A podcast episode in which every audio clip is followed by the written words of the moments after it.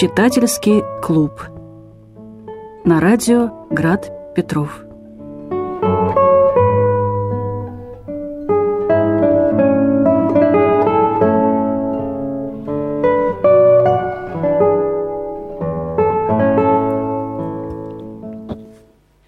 Здравствуйте, дорогие радиослушатели.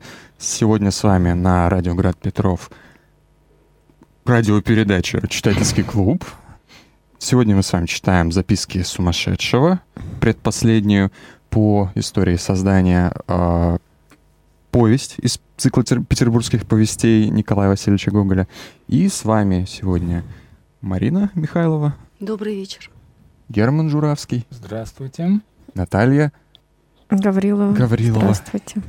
И я, Евгений Маслов. А, ну, как обычно у нас по очереди мы обсуждаем э, прекрасные повести. Ну, кому как, видимо, прекрасные. Э, Николая Васильевича. И э, данную повесть мы как предпоследнюю начинаем обсуждать. Мне казалось, что я до этого никогда, на самом деле, с ней лично не сталкивался. Как ни странно, вообще удивительно. Казалось бы, все проходят петербургские повести. Но это та, э, то произведение, о котором я меньше всего видел каких-то комментариев, отсылок, комментариев и отсылок на него. И э, сам я его до этого не читал. И надо сказать, что это довольно интересный опыт, честно говоря, потому что ну, что-то из, из того, что мы говорили в целом про повести, сюда относится. Но я как-то, может быть, впервые какую-то сентиментальную даже нотку в себе почувствовал, читая Гоголя. Да, все на меня смотрят с легким удивлением. Нет, без удивления. Ну, Я плачу всегда, когда читаю последнюю страницу. Вот. Давайте тогда, может, перейдем как раз к, вашим слезам. А, давайте. Ну, во-первых, записки сумасшедшего это невероятно смешной текст. И он разошелся на кучу цитат про то, что вот напишешь Испания, а получится Китай. Или, ну, вот такие вот листочки, с которыми я все время живу, они у нас дома называются записки сумасшедшего. Ну, или еще какие-то такие, там, мартобря какой-нибудь, да. Угу. А, месяца не было, числа не помню. И было вообще не время, а чертовщина какая-то и так дальше. Все это очень забавно, конечно. Но при этом а, повесть вообще не смешная. Ну, при том, что ты смеешься, в итоге ты понимаешь, что, что это невероятно трагическое произведение, и что речь здесь идет о том, ну вот как я это сегодня понимаю, как хрупка грань между нормой и клиническим глубочайшим безумием, которое лечится исключительно с помощью изоляции, и как мы все ходим по этой тонкой грани. И еще здесь история про как мне кажется, про глубину посредственного человека. И вот я рада, что мы записки сумасшедшего читаем перед шинелью, потому что а, потому что вот там тоже герой очень объемный. Он, с одной стороны, а, невероятно противный, а с другой стороны, очень трогательный и великий. В какой-то момент он становится прям вот великим. И он такой мерцающий. И этот самый вот Поприщин, герой э, записка сумасшедшего, он тоже такой. То есть он и ничтожен, и трогателен, и велик. Не зря же он царствует хотя бы в пределах сумасшедшего своего этого дома. Вот, и ну вот мне это произведение бесконечно нравится. У меня много тем, которые я хочу предложить обсудить, но если говорить вот о читательском впечатлении, то э, вот, вот эта гамма переживаний там от хохота к слезам – ну, мне кажется, надо быть великим мастером для того, чтобы это сделать. И Google, конечно, великий мастер. Ну, давайте продолжу эту нотку, потому что я все пытаюсь, честно говоря, я вам откровенно скажу, я все пытаюсь понять, что Google за человек. У меня не получается, я вам так скажу. А, я только вот сейчас а, в этом третьем, да, для нас, или четвертый у нас этот текст перед э, Шинелью. Извините, у меня уже ну вот мы прочитали. Четвертый, четвертый. Это четвертый. Невский текст. проспект, да. но с портрет были. Да, вот. Да. Um, я только сейчас а, делаю прям физическое усилие, останавливаю себя и говорю, вот то, что ты читаешь, это не есть Гоголь, это как бы не его видение, это не его слова. Он вкладывает э, эти слова герою, Угу. А, я пытаюсь как бы фарш обратно прокрутить, понимаете, чтобы понять, угу. а, какое у автора мировоззрение и что он мне хочет сказать. У меня не получается до конца сложить пазл, вот что я вам скажу. Я пытаюсь а, вот как, как вот это герменевтика, да, твоя? Извините. Я пытаюсь понять, вот если он вкладывает конкретно эти мысли в голову этим героям, что он делает, например? Очень много а, на тему классового общества, угу. как он глумится, смеется, пытается показать, э, вывернуть как бы изнанку, а, что это одновременно и абсурд, и бред, и просто обыкновенная жизнь. Это уклад, который существовал сколько э, веков. Ладно. Ну, табель о рангах. Да, да, да, вот он, да. Но в существе, а, мне кажется, что даже не о табеле, извини, на полсекунды речь, а вообще, в принципе, о вот этом закрепляющемся. Это Борис Годунов тогда. Еще ну, раньше, это несмотря до России. на то, что мы уже не живем в этом да. как будто бы а, политическом да, но мы живем все равно вот в этом всем. Конечно. Поэтому неважно. У кого а, пятерка, а у кого двойка, начиная с первого класса. Да, у этой истории. Так вот, да, смешно было много всего смешного, абсурдного, как э, я начала понимать вот эту актер, как мы говорили, что Гоголь актер, и он mm-hmm, любил да. Э, читать. Mm-hmm. И у меня постоянно теперь перед глазами вот этот Мертвые души, помните кино советское? Там э, Гоголь читает, э, сам Гоголь mm-hmm. присутствует в кино. Да, да, да. Я не помню актера, точнее, даже не знаю, я не ориентируюсь. Не в общем, э, там играет актер Гоголя. И вот у меня постоянно теперь перед э, глазами внутри как бы этот актер, который вот так вот поэтично вот говорит вот эти фразы по типу «Фу, какое платье!» И вот эти вот все завитушки, ну, ребят, у меня не складывается это все в единую историю. Я не могу понять, что он был за человек и как, каких он придерживался соображений. Я, честное слово, попыталась посмотреть ваших э, умных дядечек. Э, угу. э, ну, вот этот погребняк, э, например.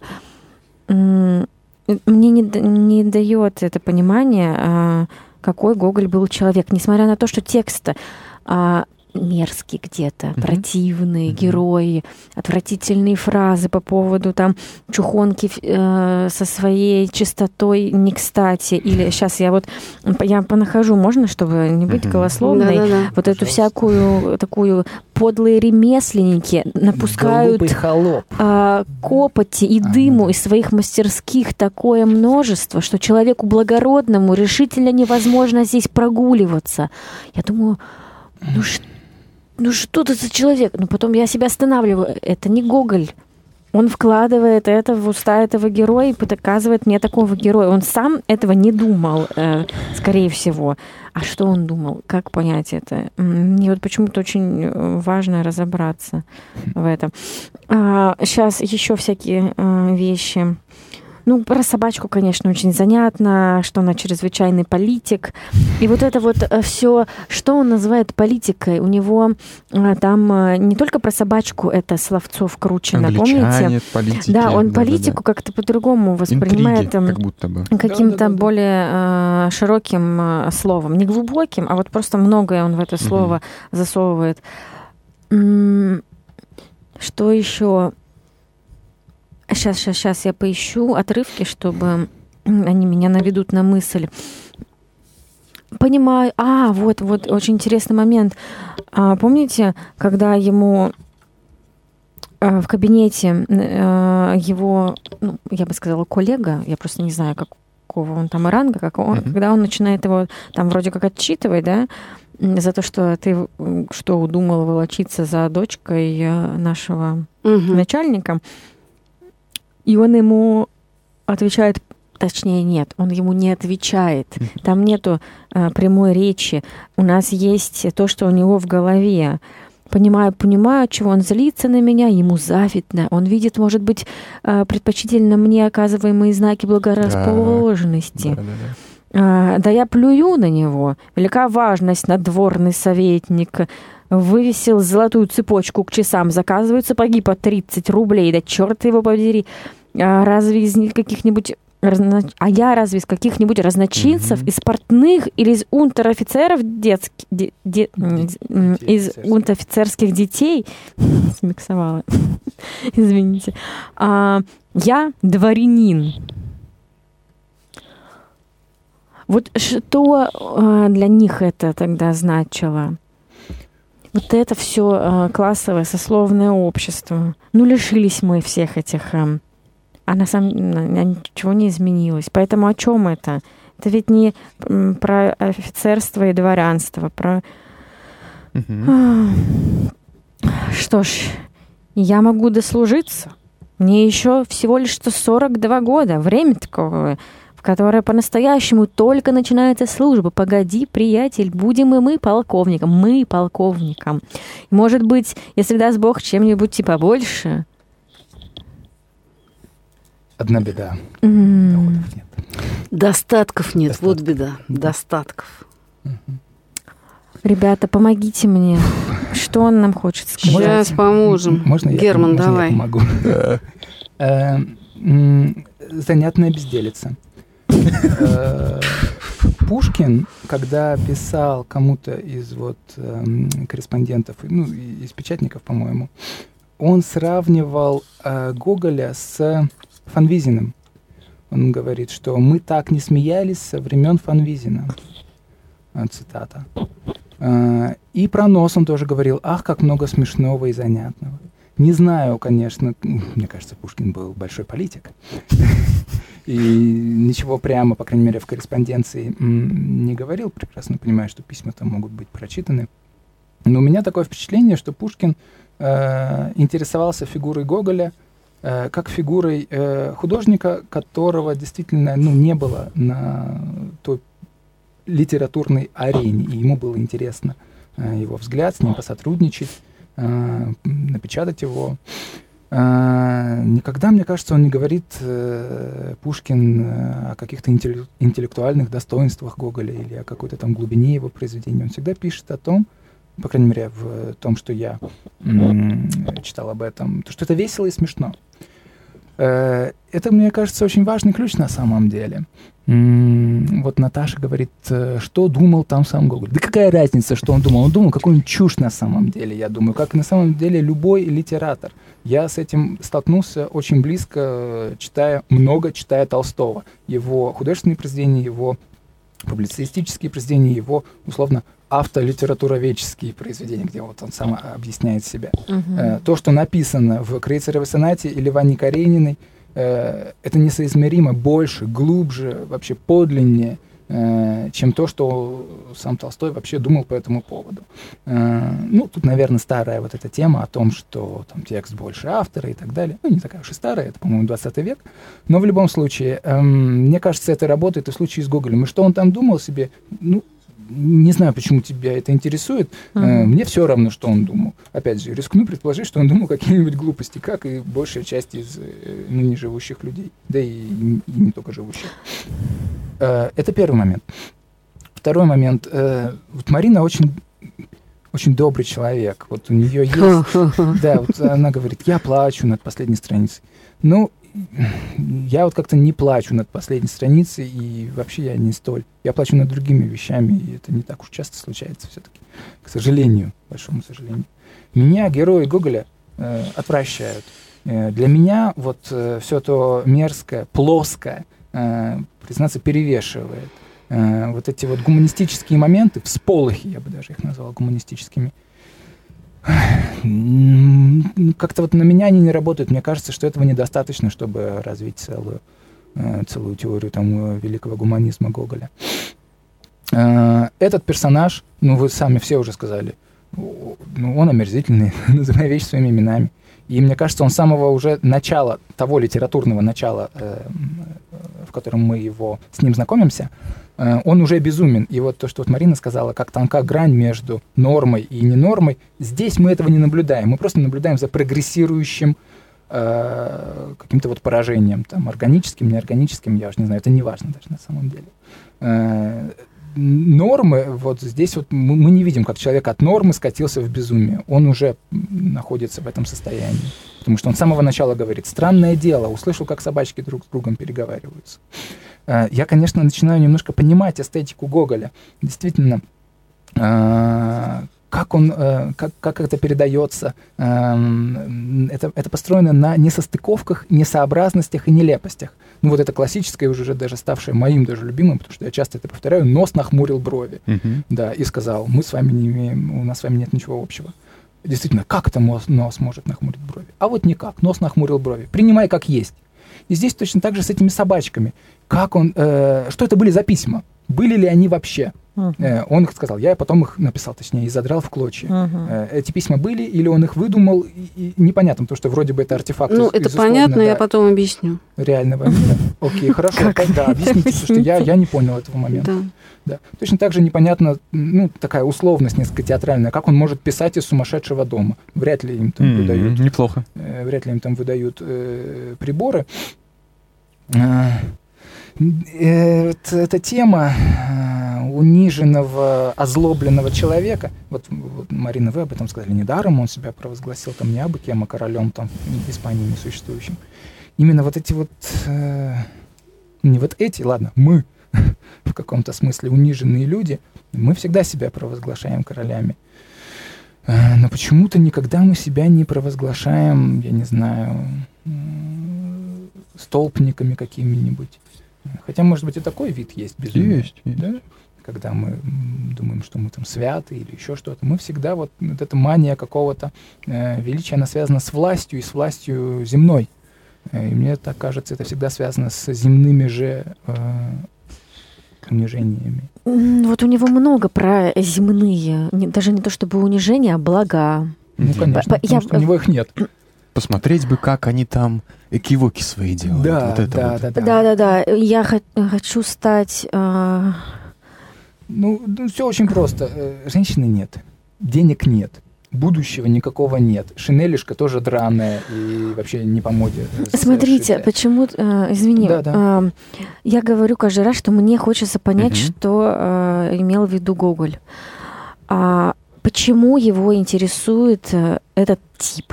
Мгм. Почему он ковыряется вот в этих человеческих э, сложностях, трудностях? А, вот мне что хочется понять, понимаете? Ну, как бы программу, так сказать, его почувствовать. Мгм, мгм. Если мы берем Толстого, мы определенные вещи чувствуем. Берем Достоевского, с- сразу э, чувствуем, как один другого там тащат за эти, как за воротнички. Мгм. Помните, Марина говорила? Да, да, да. А тут почему а, я пытаюсь отделить вот этих героев? Почему ты говоришь, что они оскорбленные? Кем они оскорбленные? Самим с- Да, своим да. а, Самими зубами. присутствием, своими зубами? Да, именно. М, А что значит оскорблен? Э, Ну, это значит, что человек вдруг обнаруживает себя в состоянии, а что это я такой мелкий, такой ничего не значащий? И вот начинается вот это все. Же Я, буквально- значит, что сделаю? Я пойду Да. и вот там плюну всем в лицо, скажу, всех оскорблю, ты пробка, ты там, ну и так далее. Та- Там же буквально есть, Мгм. буквально есть вот этот Мгм. момент, когда он говорит, а чем я от него отличен? Вот и начинает перечислять физические качества. Я вот такой же человек, как он. То есть да. Оскорбление по поводу того, а чем, в общем-то, вызвана-то наша разница? Я ничем не хуже. Фраг мне только другой, Да, да, и я будет точно такой же нормально. буду, да. Да, да, Да. да, да. да. Женя, скажешь что-нибудь, и давайте Да. тогда второй кружок Да, да, да. сделаем. Главное не забыть, потому что у нас вдруг в адрес друг друга комментарии есть. Ну да, есть. А, Я уже написала да-да-да. записки Мгм. сумасшедшего 2. А, Мне кажется, я начинаю понимать а, вопрос Наташи, но, как всегда, наверное, как-то по касательной я могу по- попытаться помочь с ним как-то разобраться со своей перспективы. А, Что я вижу в вот этом решении, почему такого рода персонажи а, ну, я смотрю, как, как обычно, что называется, из будущего. Мне никак по-другому не получается. Здесь типичный вполне случай, который потом развивается у Толстого, когда берется перспектива повествования, которая в другом свете, свет у нас не раз э, присутствовал, когда мы о Гоголе говорили, в другом свете показывает все, что не попадает в этот свет. У нас перспектива человека, а, не выдающегося, про которого, по идее, скучно было бы читать, и действительно ты иногда читаешь, и, и Гоголь не раз уже использовал mm-hmm. этот, этот mm-hmm. э, прием, когда он пишет э, какой-то комментарий в духе, да что за чушь вообще, зачем такое описывают, mm-hmm. что за глупости вообще. Э, вот эта вот перспектива не притязательная, буквально, да, то есть не, ну, не хотелось бы в ней оказаться. И э, в данном случае она доведена действительно до крайности, потому что и повествователь в этой, собственно, перспективе. Это вот сливается. Uh-huh. До этого я тоже говорил про то, что Google нам и повествователя персонажем делает, здесь uh-huh. это сливается. Uh-huh. И, э, собственно, из позиции безумия ну уж простите, я использую это в 500 раз слово, остраняется, делается странной, непонятной, действительно необоснованной вся привычная, естественная система жизни, без которой невозможно тогдашнее российское И общество. тоже. Да, то есть здравый смысл, вот, как, вот идеально, мне кажется, слово, здравый смысл вдруг оказывается совершенно каким-то настолько же безумным, Угу. собственно, как и, и каким-то ничтожным, как и сознание э, вот этого бедного молодого человека. Это с одной стороны. С другой стороны, есть такие совершенно уже вы, выкристаллизованные художественные вещи, от которых я, простите, почти пищу, э, и которые логично оправдываются только в такой перспективе. Ну, к примеру, и потому-то самому мы не можем видеть носов своих, ибо они все находятся в Луне. Да, ну, Да, да, в Луне буквально, в Луне. Это такие вещи, ну, то есть, это, я не знаю, какие-то такие мелочи, которые позволяют действительно не просто говорить о том, что вот нам там нравоучительно сравнили с Нет. безумием. Нет, нет, нам буквально глаза другие дают. на Нас то, чтобы туда на- просто поместили. Да, да, да, да. Это безумие. И в связи с этими всеми сказанным я хочу обратить ваше внимание, завирательская гипотеза, но все же, на самый-самый конец повествования, где появляется тройка, Мгм. Как мертвых душах. да, мертвые души, души написаны, ок- окончены через год. И Мгм. эта тройка, когда она в мертвых душах, она а, отождествляется с движением в истории всей России, а здесь это бег безумного ума. И вот эта параллель совсем страшная. Если мы предыдущую всю тему развернем с тем, что повседневность, которую наблюдает человек из такой перспективы, Мгм, безумна, мгм. то и историческая судьба всего этого общества получается тоже тогда логично, вовсе не натянуто безумной, к Мгм. сожалению. Можно я сразу скажу э, Да. в подтверждение даже, может быть, этих слов, то, что я уже написал такой как будто бы контркомментарий, но Женя на это и вывел. Мгм. Что да, системы там чинное почитания, ну, изменилось там э, сословие, по крайней мере, там де юре, там развалились. Мгм. Но хорошо, пришла на ее смену другая система, которая точно так же кажется Абсолютно. абсолютно, безумной, ну, абсурдной, алогичной. Посмотри на нее только просто беспристрастно. Потом другая, и вот сейчас мы имеем тоже еще какую-нибудь третью, четвертую. И точно так же мы сможем вот э, посмотреть на нее и сказать, да ну это... И все то же какая-то». самое. Власть и деньги. Ничего новенького. Да, Власть и э, деньги. Да, именно. Мгм. А, И вот в этом плане тоже можно еще одно слово. В самой вот этой вот последней, на последней странице, где вот Мария всегда плачет, Да. Э, Мне вот очень понравились слова, э, когда вот он говорит про себя как бедного сиротку. Ну, это такое, да, странная тема. Э, Он говорит, что ему, мне, то бишь, нет места на свете. Э, Это вот, мне кажется, очень важные слова, довольно пессимистичные даже, может быть, что какому-то человеку, который вот вдруг осознал себя, осознал вот все вот безумие, э, которое вне его творится и которое каждый день вообще там, инфицирует его, может быть, он э, понимает, что вот ему некуда пойти, негде преклонить главу, нет места. Э, Вот он сначала, мы тоже это вспоминали, чем я отличаюсь от него, чем, кто я, почему я титулярный советник, а он там какой-нибудь тайный советник. Э, Это вопрос о месте, где мое место. И пройдя вот этот вот путь, он говорит вот уже, можно сказать так, перед смертью какой-то своей, мне нет места. Мгм. Можно второй Мгм. круг тогда? Смотрите, Да. значит, я тут вот прямо читала и перечитывала два раза за эту неделю. Ну и до этого, можете поверить, мне читала тоже.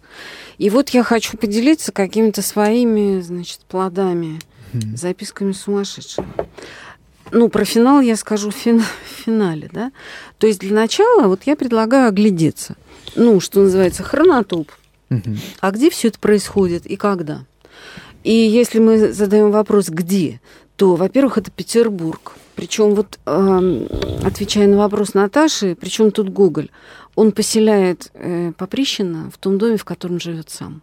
Гоголь жил в доме Зверкова, про который он говорит «эко-машина». И он описывает маршрут. Ну, Мещанская это нынешняя Казанская. Казанская. То есть он показывает прям вот как он идет от Невского угу. проспекта, по-видимому, от начала Невского проспекта, потому что он как-то оказывается в Гороховой сразу, да, угу. и дальше, значит, по Гороховой до, до Казанской и так дальше.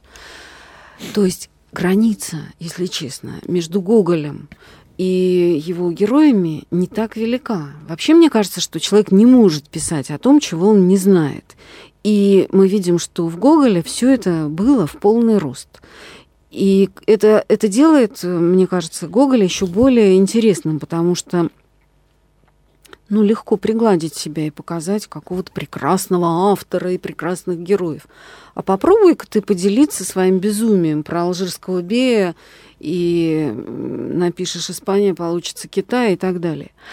Это первое, да, что герой близок к Гоголю. Происходит это прямо в Петербурге. На Невском проспекте герой сходит с ума, что характерно, да. и слышит, как Собачки. разговаривают собачки. Да, а нам уже объяснил Гоголь, что Невский проспект это такое да. средоточие чертовщины. А время действия это ноябрь-декабрь, то есть это самое темное время года, когда Очень просто наступает власть тьмы особенно в наших да. северных широтах, да, это вот первое. А второе, смотрите, он там пишет, что числа не помню, месяца тоже не было, было черт знает что такое. И вот это противостояние черта и не черта, оно прям в этом произведении тоже очень, ну, как-то ярко и в то же время вот как-то неумышленно продемонстрировано. И сейчас мы об этом тоже поговорим, но сначала вот два слова про героя. Вот смотрите, э, черта герой поминает с первой страницы до последней. Mm-hmm. То есть э, у него роман с чертом прям непрерывный происходит. То есть это душа, которая находится во власти тьмы. Это во-первых. Во-вторых, как вот эта самая власть тьмы в нем проявляется. И вот я сейчас начну говорить, и мы с вами узнаем себя и наших современников в полный рост. Во-первых, он во всем всегда видит умысел угу. и считает, что везде есть заговор, и, конечно, есть кто-то виновный. Вот Мел... что бы с ним... Мелкого беса вспоминаем, конечно. Да-да-да, да. Ну, так все мы вышли из Шинели Гоголя. Mm. Всегда есть виновный, этот виновный должен быть назван, или это полиньяк, или это англичане, или это столоначальник его, который, конечно же, ему сильно завидует. Поэтому собаки пишут про него дурное. Вот это просто, извините, Да, да, прекрасно. да, да. Ну, про собак мы сейчас тоже скажем два слова. Кроме того, он всегда всех осуждает. Он ни про кого не говорит никакого хорошего слова, кроме как про эту девушку в белых чулочках или там как. Угу. И собака похожа на него. Вот по поводу собак, там, мне кажется, ключевое слово такое. А, он говорит, что ну, прочитаем сейчас. Во-первых, он письма-то взял на другом этаже. То есть э, эти женщины живут на пятом этаже, а он поднялся на шестой. Прочитайте Правда, потом внимательно. Ли? Да. Обалдеть. То есть он вошел не в ту квартиру, ему открылась совершенно одуревшая mm. барышня. И он туда вошел, забрал эти письма. А дальше, вот если мы посмотрим, как он их пересказывает в своем этом гипотетическом дневнике, сразу скажу, неважно, как бы был ли он, потому что в пространстве произведения он существует. Он пишет так. Сейчас одну секунду. Да, добыл он эти письма. А ну посмотрим. Письмо довольно четкое. Однако же в почерке все есть как будто что-то собачье. Прочитаем, угу. двоеточие. И после этого он начинает писать. То есть его прочитаем, это на самом деле напишем. Mm-hmm. Понятно, что эти письма существуют только в его голове. Поэтому эта прекрасная собака Мэджи – это просто его альтер-эго. И она ровно так же обо всех говорит дурно, всех критикует, подозревает в замысле, мечтает Пёс о косточках. Полкан. То есть то же самое, то же самое абсолютно. И дальше вот еще что мне кажется важным, это то, что у этого нашего прекрасного героя, да, кстати, как он описывает грехи, он говорит, в Гороховой улице живет человек, и он делает такие маленькие пузырьки, а там сидит червячок. И тоже, О. то есть Петербург – это то место, где изготавливаются самые страшные грехи, разъедающие душу человека. Но а, дальше-то что, мне кажется, важным? Что, смотрите, у него мир поделен на две таких полярных сферы. И одна это ад. Вот то, что Наташа цитировала, да, что от этих всех мастеровых один ад, дым, чад и прочее там скрежет. А вот про барышню свою он говорит уже совершенно другие слова. Он говорит, э, что это рай, Рай которого... Сейчас, сейчас. На небесах-то нет. Да, Да, что-то такое, да. которого и на небесах-то нет. Ну, я не согласен.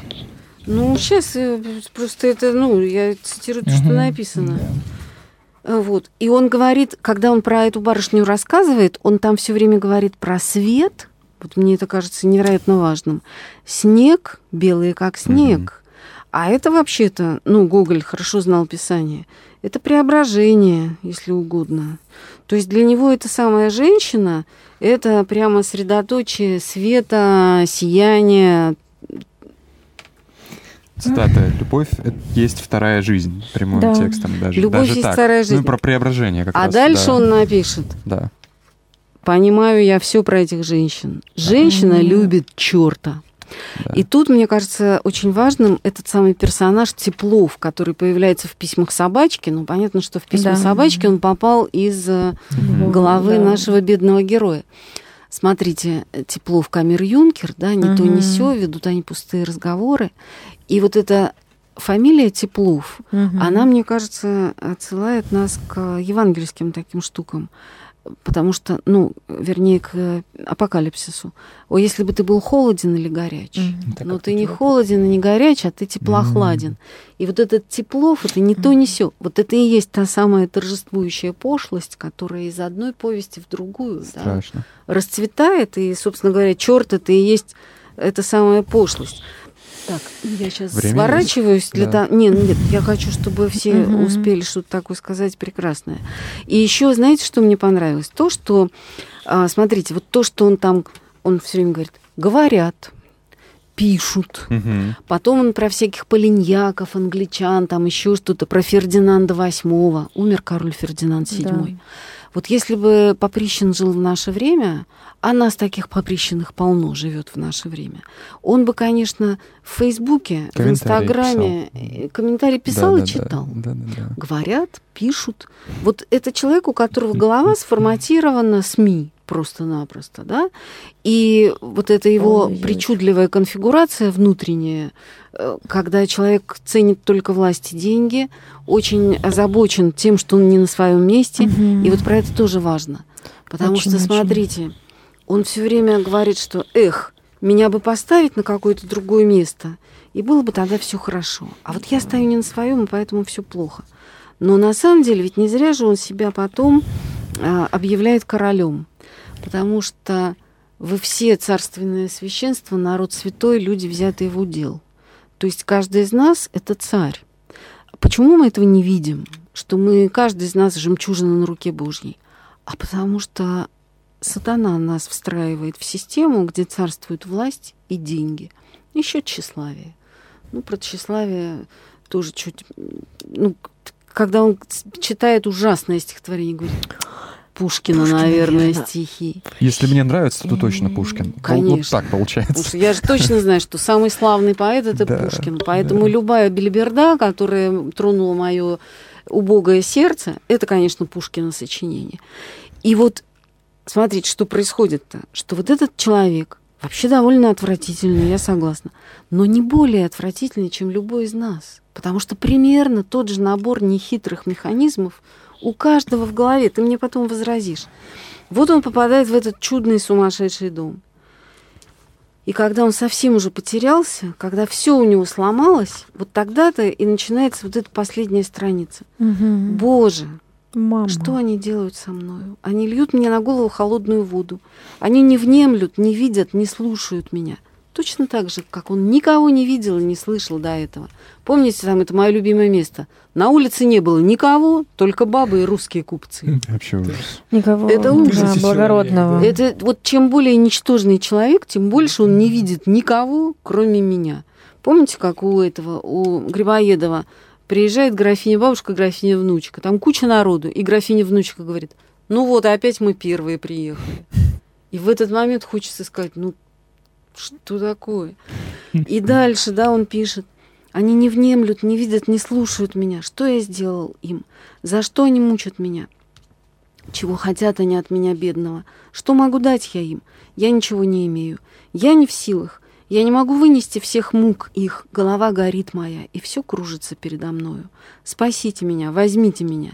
И вот в тот момент, когда он совершенно потерян и выбит из всех этих Петербургов, там, ноябрей и всего остального, дайте мне тройку быстрых, как вихрь коней. Садись, мой ямщик, звени мой колокольчик, взвейтесь кони и несите меня с этого света. Вот mm все это, что он презирал, все mm это русское, простонародное, а вот только это его и спасает. Далее, далее, чтобы не видно было ничего-ничего. Вон небо клубится предо мною, звездочка сверкает вдали. Лес несется с темными деревьями и месяцем. Сизый туман стелется под ногами. Струна звенит в тумане. Вообще-то это поэзия, самая настоящая. То есть этот ничтожнейший человек, как только он освободился от своих вот этих вот рамок, клеток и всего остального, вдруг он открывается, да, струна звенит в тумане. И, ну, это невероятная красота. Ну, дальше, конечно, с одной стороны море, с другой Италия, вон и русские избы виднеют. Дом ли то мой синеет вдали, мать ли моя сидит перед окном. Матушка, спаси твоего бедного сына, урони слезинку на его больную головушку. Посмотри, как мучат они его. Прижми к груди своей, бедного сиротку. Ему нет места на свете, его гонят. Матушка, пожалей о своем больном дитятке. И дальше, вот если бы он на этом остановился, это был плохой писатель. А знаете ли, что у алжирского бея под носом шишка? И вот это гениально, да, потому что Гоголь не остался вот в этом предельном поэтическом, высочайшем напряжении, а он нас вернул в безумие. И он оставил нас вот в этом открытом мире. Мы можем сказать, что это сумасшедший. Но вообще-то, когда вот эти механизмы и барьеры рушатся, mm-hmm. тогда через человека может происходить что-то прекрасное. То есть, на мой взгляд, это великая вещь, конечно.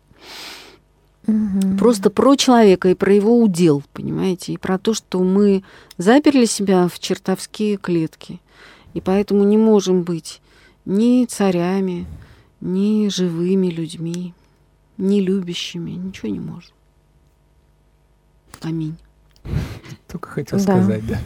Я вам могу сейчас продемонстрировать, как работает вот то, что вы сказали а, по поводу, что это про нас с вами. Вот все это. Вот как это вот сейчас со мной произошло. Я вас слушала, слушала и думала, да, ведь я сама так же думала. Понимаете? Но я не смогла это не сказать, не воспроизвести, но я из-за того, что я с вами согласна, я думаю наоборот так. Да-да, я тоже так думала. Это, это тот же самый механизм, понимаете? Ну почему? Нет, Марина, просто это... классная речь. Очень проникновенно, я, я, мне тоже понравилось. В смысле, когда мы думаем, что чужое это наше, просто потому что мы согласны. Да. Э, короче. Mm-hmm. Ну, да. То есть ты хочешь сказать, чтобы была полная ясность, ты хочешь сказать, что ты сейчас э, воспроизводишь механизм, который, ну... Механизм безумия. Вот да. Э, что Почему Марина безумие? Валентиновна Это сказала, Просто время что... течет в разные стороны. Ну, речь о том, что также, также воспроизводит, я так понял, также воспроизводит э, СМИ вот эти обрывочные наш безумец-повествователь. Или, или о чем речь? Нет, давайте вернемся вот к чему. Власти, деньги. Да. Эти темы еще были в, э, в прошлой повести. Да. А, и в позапрошлой. А, да, да. Да, да, да. И в каждой. И я еще, помните, я говорила, что почему-то мне Гоголь постоянно напоминает э, Босха и Брейгеля. Угу. Вот почему-то. Вот мы еще как там просто мы болтали с мужем на какую-то отвлеченную тему, и потом у меня почему-то сошлось с Гоголем. Э, он сказал, ну просто вот фразу из контекста вырванная, а, богатство как идея, стремление к богатству как идея. Вот мы же все этого в, в любом случае хотим. Мы, нам нужны либо деньги, либо власть, которая скажет, что мы не такие маленькие, не такие хрупкие. Нам, ну, даже если это не в каком-то плохом а, смысле, контексте, да, это, нам просто нужно знать, что мы, что-то у нас получается, где-то мы хороши, что кто-то нас любит. Нам К слову, нужно, да, вот это вот, все. А это все от черта. И поэтому черта у него гораздо больше, а, потому что его как будто бы в... Он везде, потому что получается. Ну, по такой, да? Но это Евангелие. Гоголь тут не, не придумал ничего. Мгм. Просто самое смешное, что когда ты перестаешь хотеть власти, славы и денег, то ты можешь это получить, но это не разрушит тебя. Если ты это получаешь как дар, то это тебя не разрушает.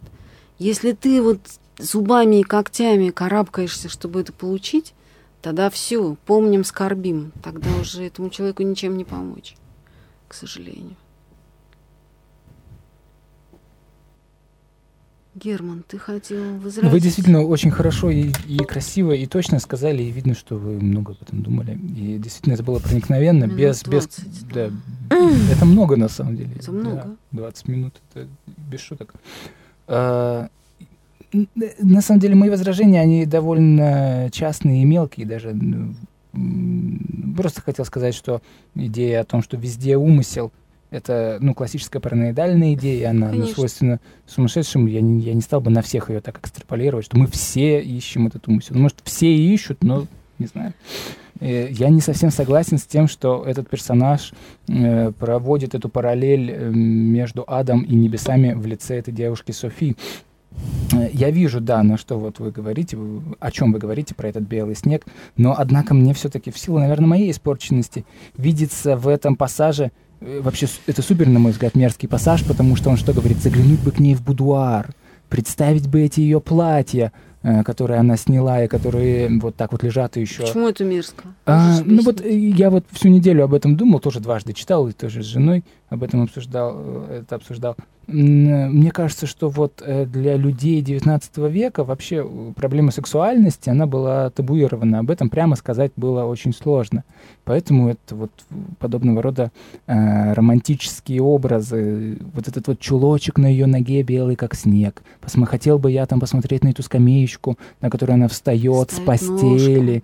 То бишь это все на самом деле вокруг вот с- спальни, э, кровати. Это такие вот образы, э, они, может быть, э, околичные, но мне кажется, они все так или иначе вот стремятся к одному, к плотской любви. Э, и э, в этом плане этот персонаж, он точно так же, он пытается еще действовать в рамках э, того, как это принято в культуре, как бы он не называет вещи своими именами, но как раз это прор- прорывается в его безумии, когда он говорит от лица собачек и говорит, ах, сколько у меня э, ой, вот это замечательное слово. Ухажеров или Нет, не, не, не, не, нет, не ухажеров, а, Мгм. а, в мужском роде. Кобелей. Нет, нет, нет, Нет, не, нет, не, не, не, куртизанов. Да. А, точно. Как у меня много точно. куртизанов. И мне кажется, вот здесь вот в этом безумии э, и проговаривается вот это вот его... А что там проговаривается? Куртизан это придворный просто. А, нет, имеется в виду, что как бы Да, эта собачка добрый. говорит, сколько, у- нет, сколько у нее половых партнеров. У этой Вообще собачки. не про это собачка говорит. Ну, как, наверное, я ошибся тогда. Хорошо. Эм, Я думаю, что это на самом деле так, но об этом можно подискутировать. И вот еще одно отличие, как мне кажется, вот между гоголевской, вот э, гоголевским персонажем, гоголевской эстетикой и эстетикой, которую имеем мы после Холокоста, после вообще всего, что произошло в 20 веке, то, что его персонажи отвратительны и не знают об этом. Ну А мы знаем о своей отвратительности. И мне кажется, это важно. И это может быть что-то сократовское, суперэлементарное, что там я знаю, что я ничего не знаю. И вот здесь вот это вот знание о своей отвратительности, не надо там думать, что мы знаем, что мы отвратительны и упиваемся этой отвратительностью.